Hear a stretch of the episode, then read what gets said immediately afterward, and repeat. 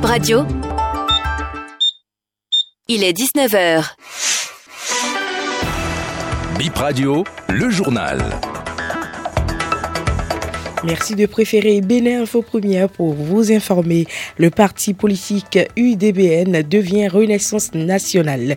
C'était euh, ce matin au Palais des Congrès lors d'un congrès extraordinaire du parti. L'opposant candidat Zanaï, président du parti Restaurer l'Espoir, est l'invité de BIP Radio. Il sera donc sur l'entretien grand format ce dimanche 17 décembre de 16h à 17h.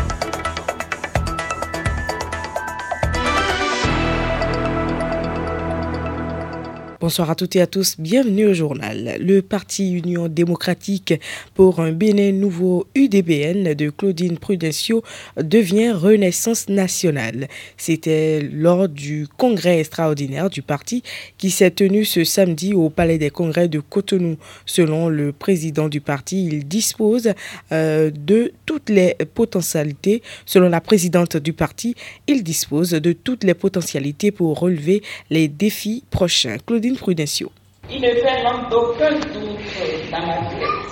Cette force, nous l'avons. Il faut juste en faire la démonstration sur le terrain, sans relâche et avec une grande sincérité militante. Le défi d'une participation proactive et pertinente aux réflexions et débats sur les grandes questions qui touchent la vie des couches sociales vulnérables et celles de toute la nation. Nous allons pouvoir le réussir et faire passer nos idées. C'est toute l'essence du contrat social que nous avons passé avec le, peuple souverain. Je sais pouvoir compter sur la bravoure de nos femmes, l'opiniâtreté et la perspicacité de nos jeunes, la sagesse de nos seniors et toutes les ressources humaines de grande qualité politique dont nous disposons.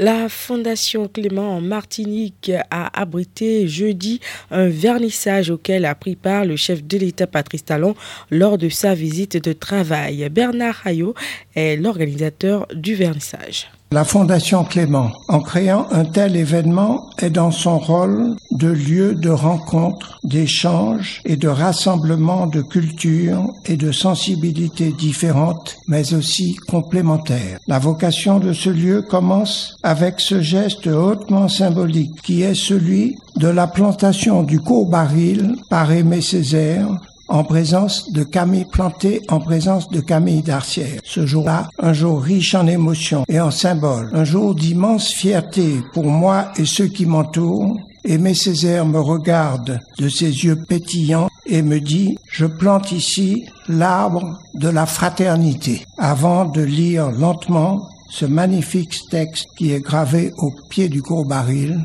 et que je vous conseille à tous si vous avez l'occasion de relire, d'aller le relire. Depuis cette date, à la Fondation Clément, nous nous appliquons à organiser des événements qui vont au-delà de la seule mise en valeur de tel ou tel talent artistique. Dès 2013, nous accueillons l'exposition Césaire, l'âme Picasso. Nous nous sommes trouvés en partenariat avec la réunion des musées nationaux Grand Palais.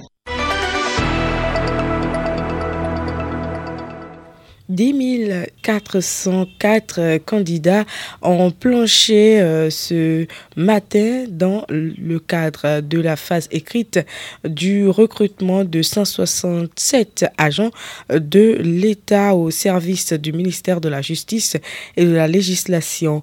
Le lancement officiel s'est déroulé au lycée technique Koulibaly de Cotonou en présence du ministre de la Justice et de la législation, Yvan Détienou. Tous les candidats sont répartis dans 26 centres de composition sur toute l'étendue du territoire national. Ils composent dans 19 différents corps de métier. Ce dimanche 17 décembre 2023 de 16h à 17h, l'opposant candidat Zanaï, président du parti Restaurer l'Espoir, est l'invité de BIP Radio. L'ancien ministre, l'adversaire politique le plus critique de Patrice Talon, répond dans un entretien grand format aux questions de BIP Radio. L'ancien pont sera fermé dès ce soir à partir de 22h et ce jusqu'à demain matin à minuit dans le cadre des travaux d'aménagement de la corniche est de Cotonou selon le communiqué de la CIRAT. Les deux entrées du pont seront fermées et la déviation sera balisée à l'aide de panneaux de signalisation. Il est recommandé donc d'emprunter le troisième pont d'après le communiqué.